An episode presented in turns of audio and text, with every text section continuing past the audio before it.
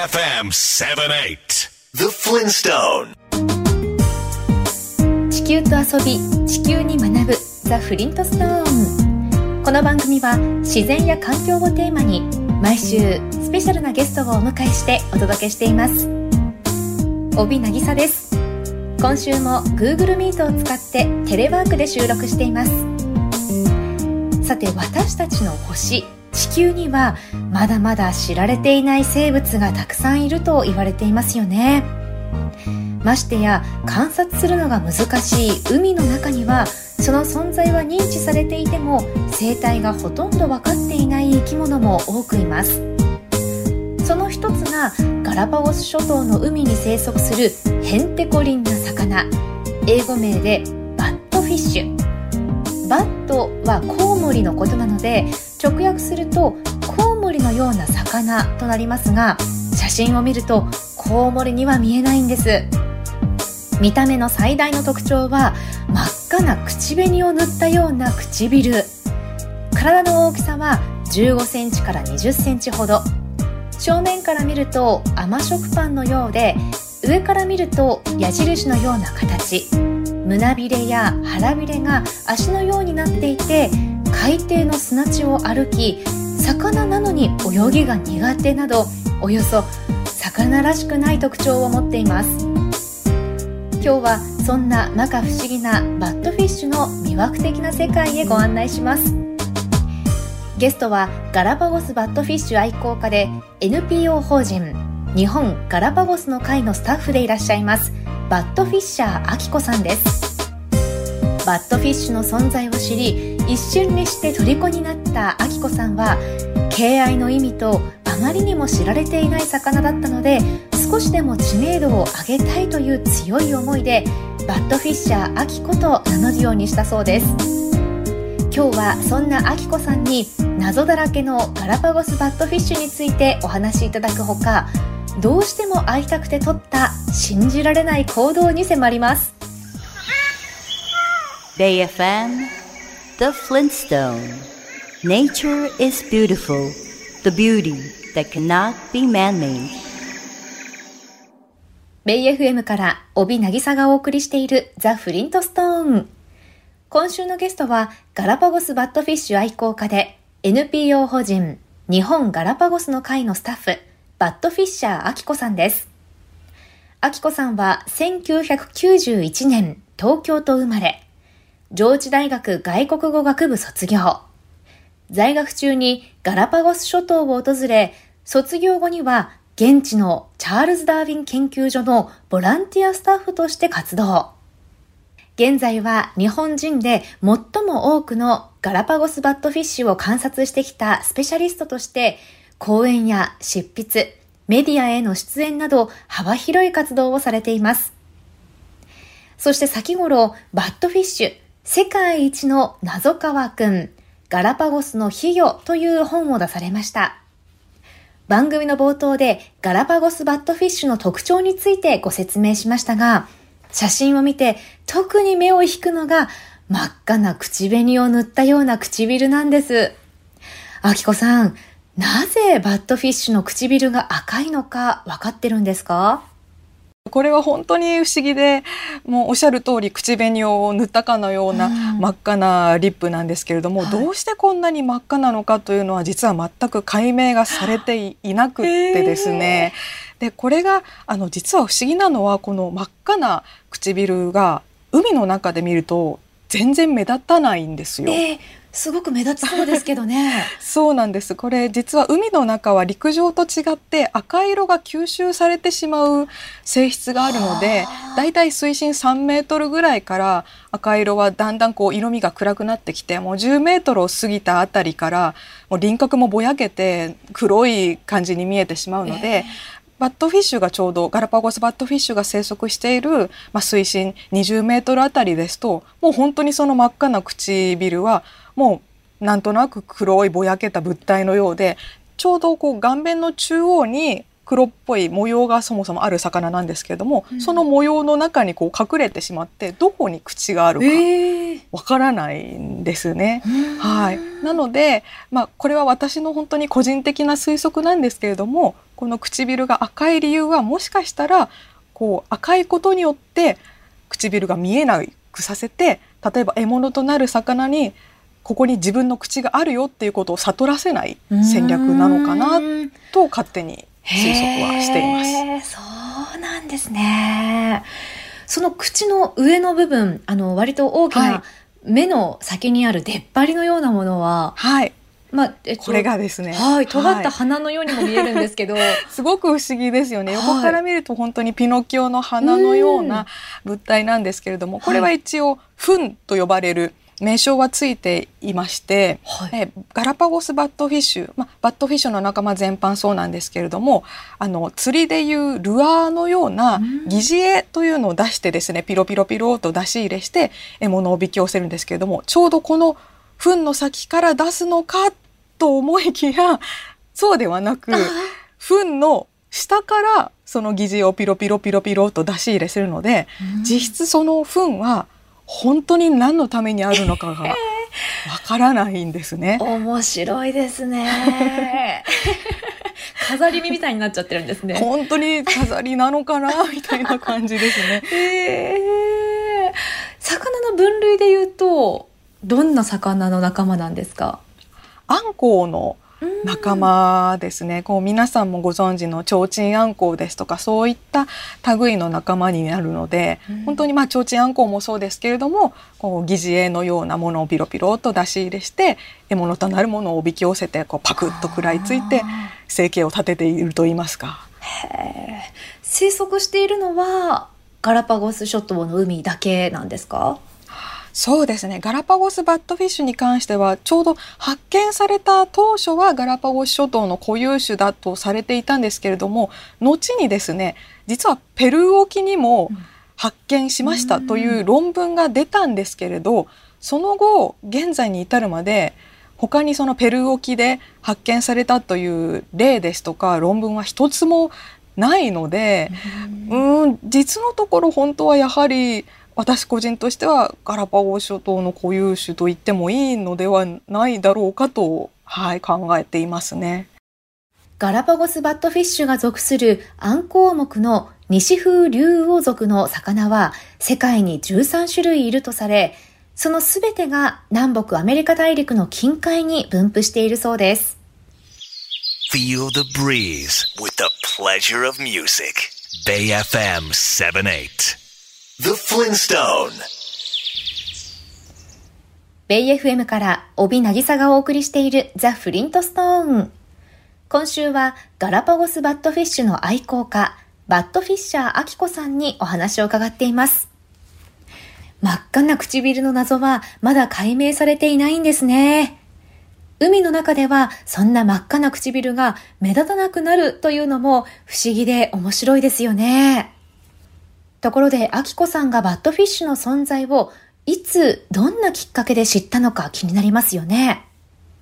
お話によると、高校3年生の夏、海の日に下北沢の本屋さんでたまたま手に取った生き物フォトブック。そこに載っていたガラパゴスバットフィッシュの写真に衝撃を受け、一瞬にして虜に。そしてレジに走り即お買い上げ。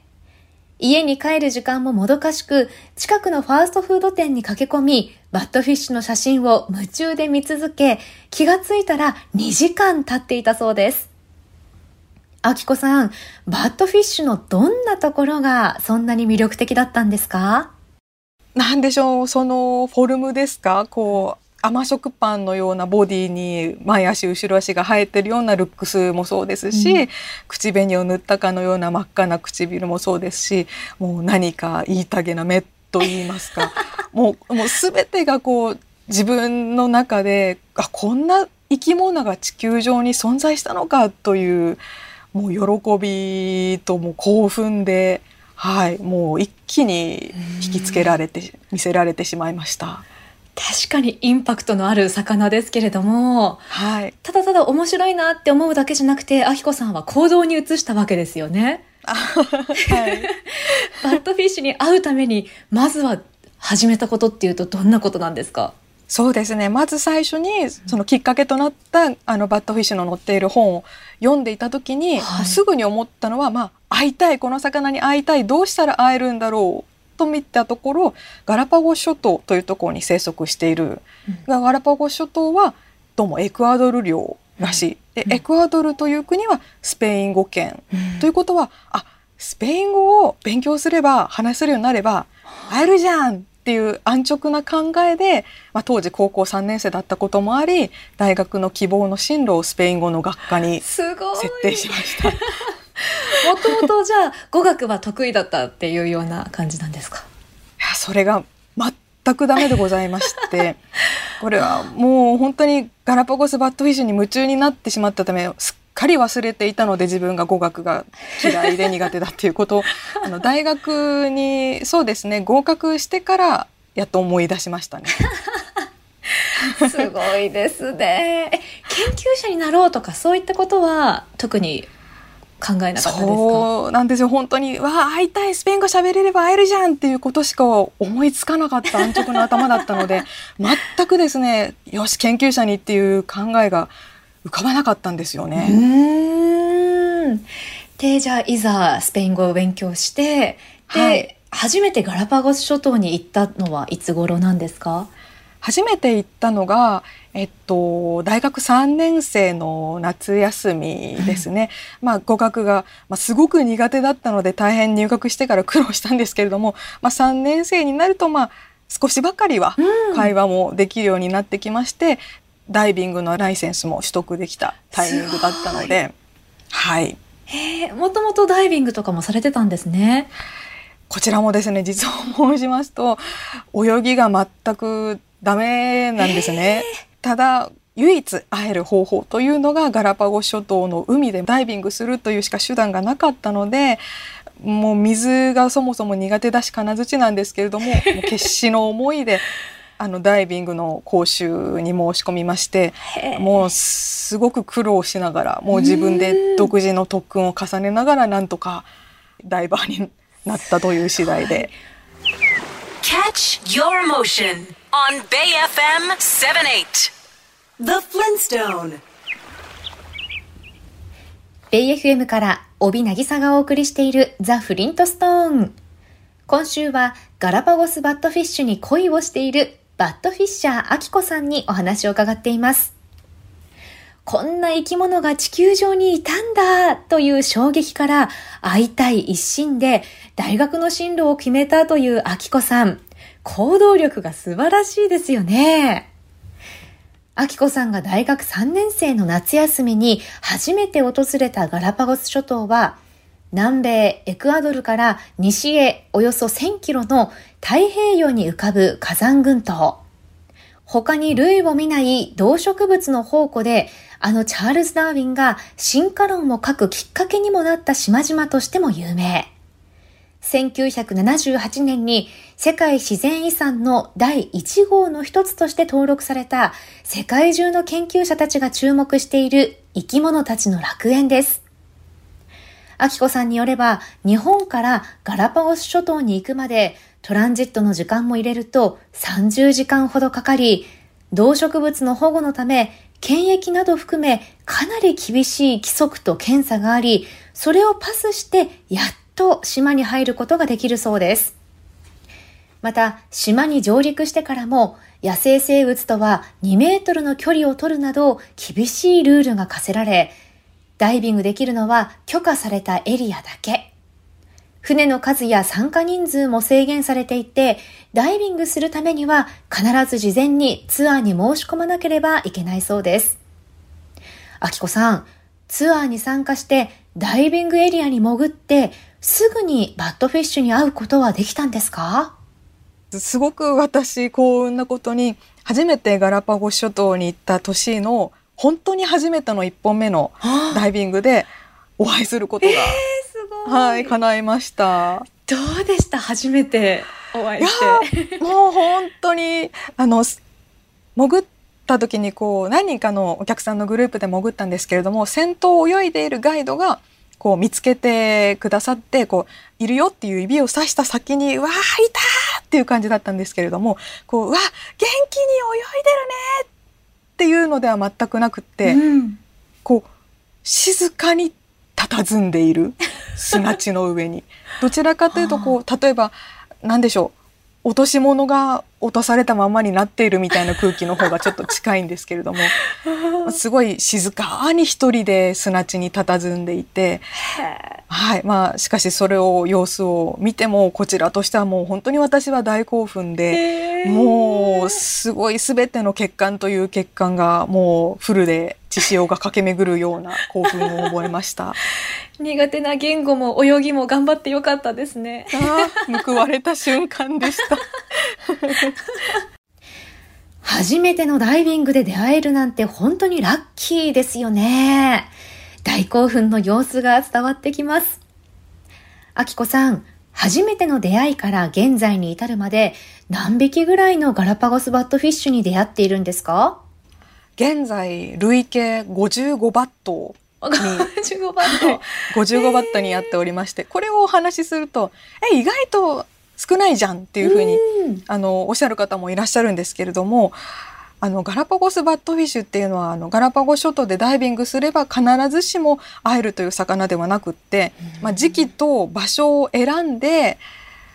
潜って、そこまでしてでもやっと1回のダイビングにつき1バット会えるか会えないかぐらいのレア度なので、私にとってはこの55っていう数字はとっても大きいですね。これまで55バットに出会ったということですけれども、それぞれ個体差とかっていうのはあるんですか？はい、こう例えばこう見た目こう体の模様のつき方ですとかこのピノキオの角のような糞の長さが違うといった身体的な特徴はもちろんなんですけれども、うん、何よりもですねこう正確に違いがあるなということは実感しまして、もう例えばこうあバットフィッシュがいたと言って私たちダイバーが駆け寄ってカメラを向けた時にずっとぼーっとしてる個体もいればちょっとあどうしようって困って後ずさりをした末に泳いで逃げていく個体もいれば後ずさりをした後に諦めてフリーズしてしまう個体もいれば あとはもう見るからに怒った顔でこちらに向けて口をパクパクして何かを訴えてくるような個体もいたりもう本当に人と同じですよね。こう反応の違い性格本当に一匹一匹違うなということははいすごく実感しました。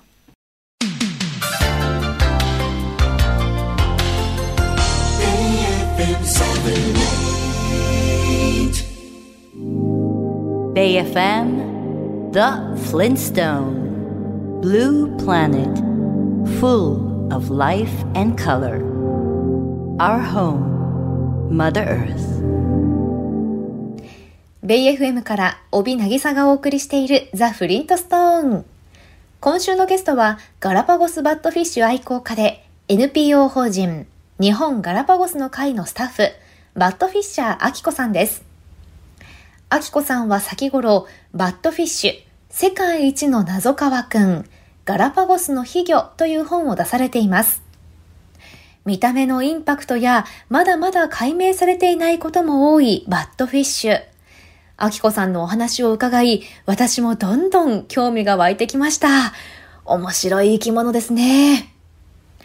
アキコさんはガラパゴス諸島のサンタクルス島にあるチャールズ・ダーウィン研究所のボランティアスタッフとして活動していたそうですが、世界中の研究者たちが憧れる研究所に一体どんな経緯でスタッフとして入ることができたんですか？これがですね、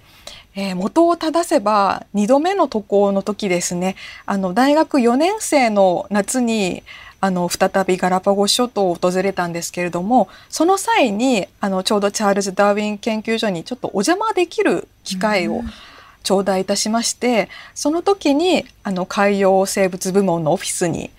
ご案内いただいてそこで「あのガラパゴスバットフィッシュって研究されてますか?」っていうふうに、もうワクワクしながら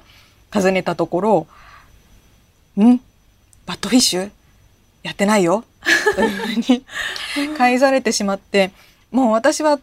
大ショックだったんですね。もうこのあなたたちのお住まいのこの海にこんなにも珍しい魚がいるのにそんな全く研究の対象にしないなんてもったいないですよみたいなことをど素人の私がプロの研究者たちに向かってもう思わずこう熱く語ってしまったところ、そんなに好きならうちに来ればいいじゃん。というふうに声をかけていただけましてその時がやっぱり大学4年生の夏でまだあと半年学校が残っていたのででは卒業したらこちらにはい来ますというふうに約束をして無事に卒業をし来ましたという勢いで研究所に戻ってきたところごめんと、実は今席が空いてないんだというふうに言われてしまったので、い。やでももう来ちゃったしどうしようと思っていたら、そういうなら私が引き取りますというふうに申し出てくださった方が現れてですねあのその方があのプロジェクトの長をしている植物部門同じダーウィン研究所の植物部門のプロジェクトガラパゴスベルデ2050というチームに、はい、所属するという運びになりました。もう研究者にとってはすごく憧れの研究所ですよね。そうですね。もう本当に私が当時在籍していた時にも毎日あの所属したいという希望が世界から100通以上メールが届いていたので、はい。すごいですね。そういう場所で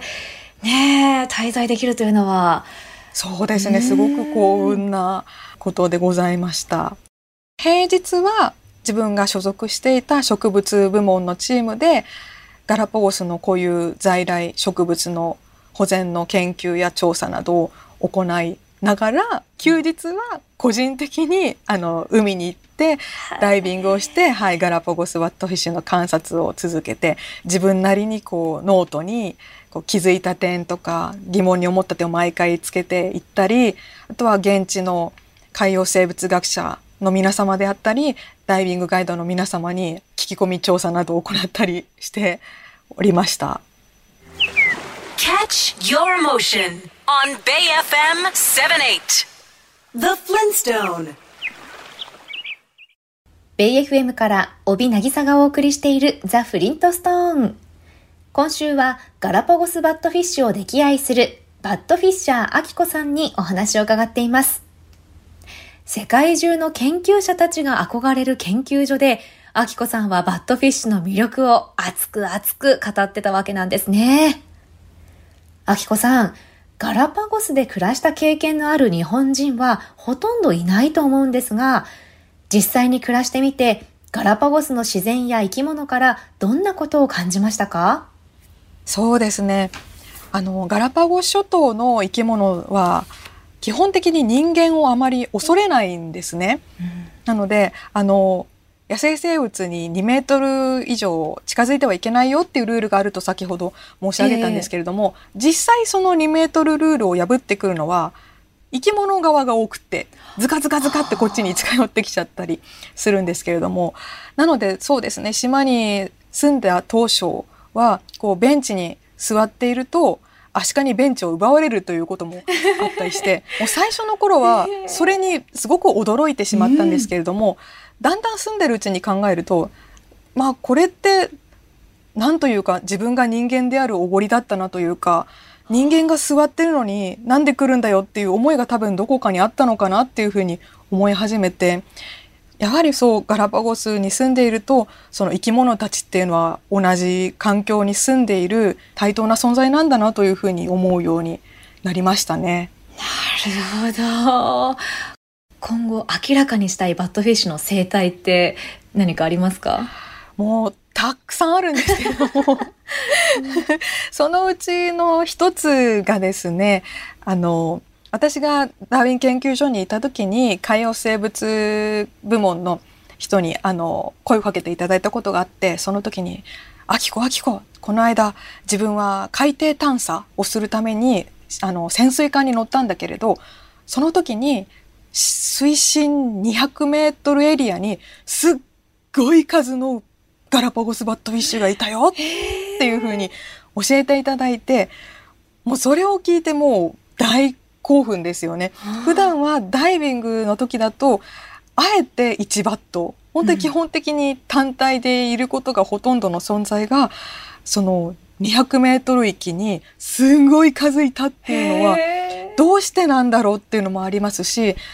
えば果たしてそこがメインの生息地なのかもしそこがメインの生息地だとしたら逆になぜ、うん、あのダイビングで見られるような水深20メートルエリアとかにも出てくるのかとかもいろいろ謎があるのでもとにかくその水深200メートルエリアのすごい数のバットフィッシュっていうのはもう自分の目でもぜひ見てみたいですしその理由を解明したいです。あ楽しみですね。なんかワクワクしますね。ワクワクします。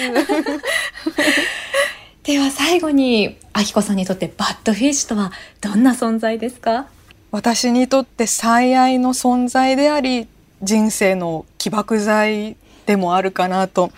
思っています。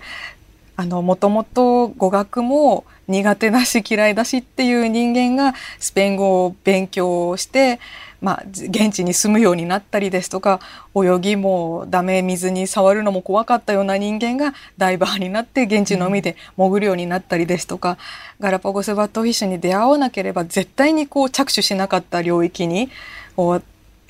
私の見識を広めてくれたというか私の世界を広めてくれた存在なのでもう本当に人生におけるターニングポイントとなってくれた存在なので本当に感謝していますね。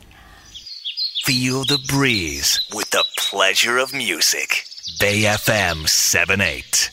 The Flintstone.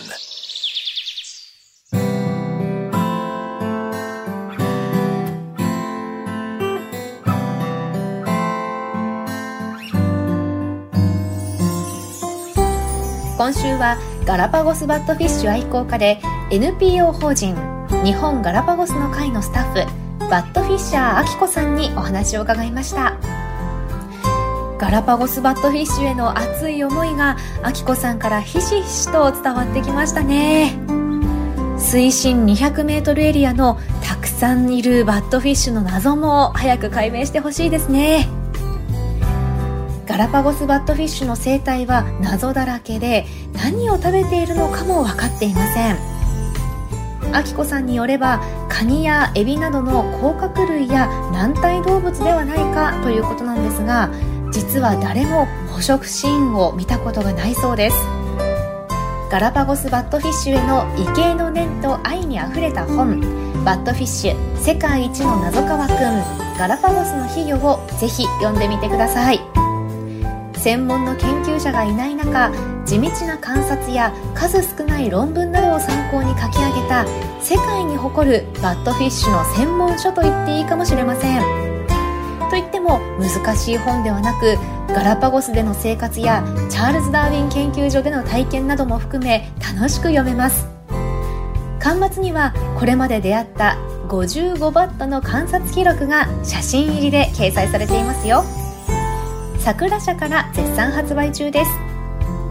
詳しくは出版社のサイトをご覧ください。またバッドフィッシャーあきこさんのオフィシャルサイトそしてあきこさんがスタッフとして活動されている日本ガラパゴスの会のサイトもぜひご覧ください。いずれのサイトもこの番組のホームページにリンクを貼っておきます。来週は自然と旅を愛するシンガーソングライター。みゆうさんをお迎えし30日6000キロのキャンピングカーの旅やフィールドレコーディングそして自然保護や環境問題への思いなどを伺います。それでは来週の日曜日夜8時にまたお耳にかかりましょう。ザ・フリントストーン。お相手は私帯渚でした。BayFM The Flintstone Did you know that there's a theory that Earth itself is a giant living organism. Keep in mind that just like all living creatures, we, mankind, are a part of nature.